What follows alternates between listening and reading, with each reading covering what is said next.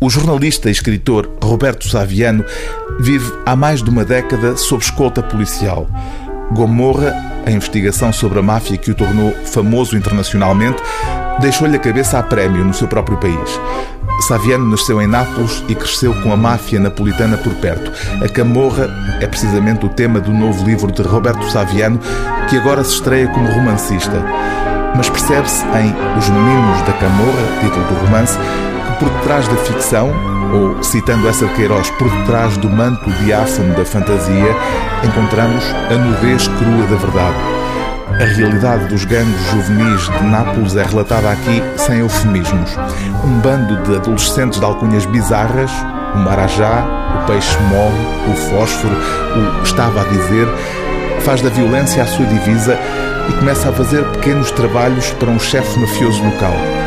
A princípio, os rapazes envolvem-se no tráfico de droga como pequenos vendedores.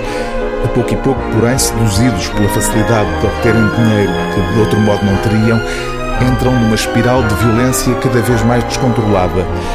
A tragédia social da máfia tem aqui como protagonista o trágico destino dos meninos da Camorra.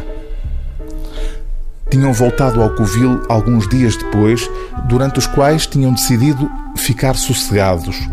Uns não tinham ido à escola, fingindo febres e vômitos. Outros, por sua vez, tinham resolvido ir à escola para não levantar suspeitas.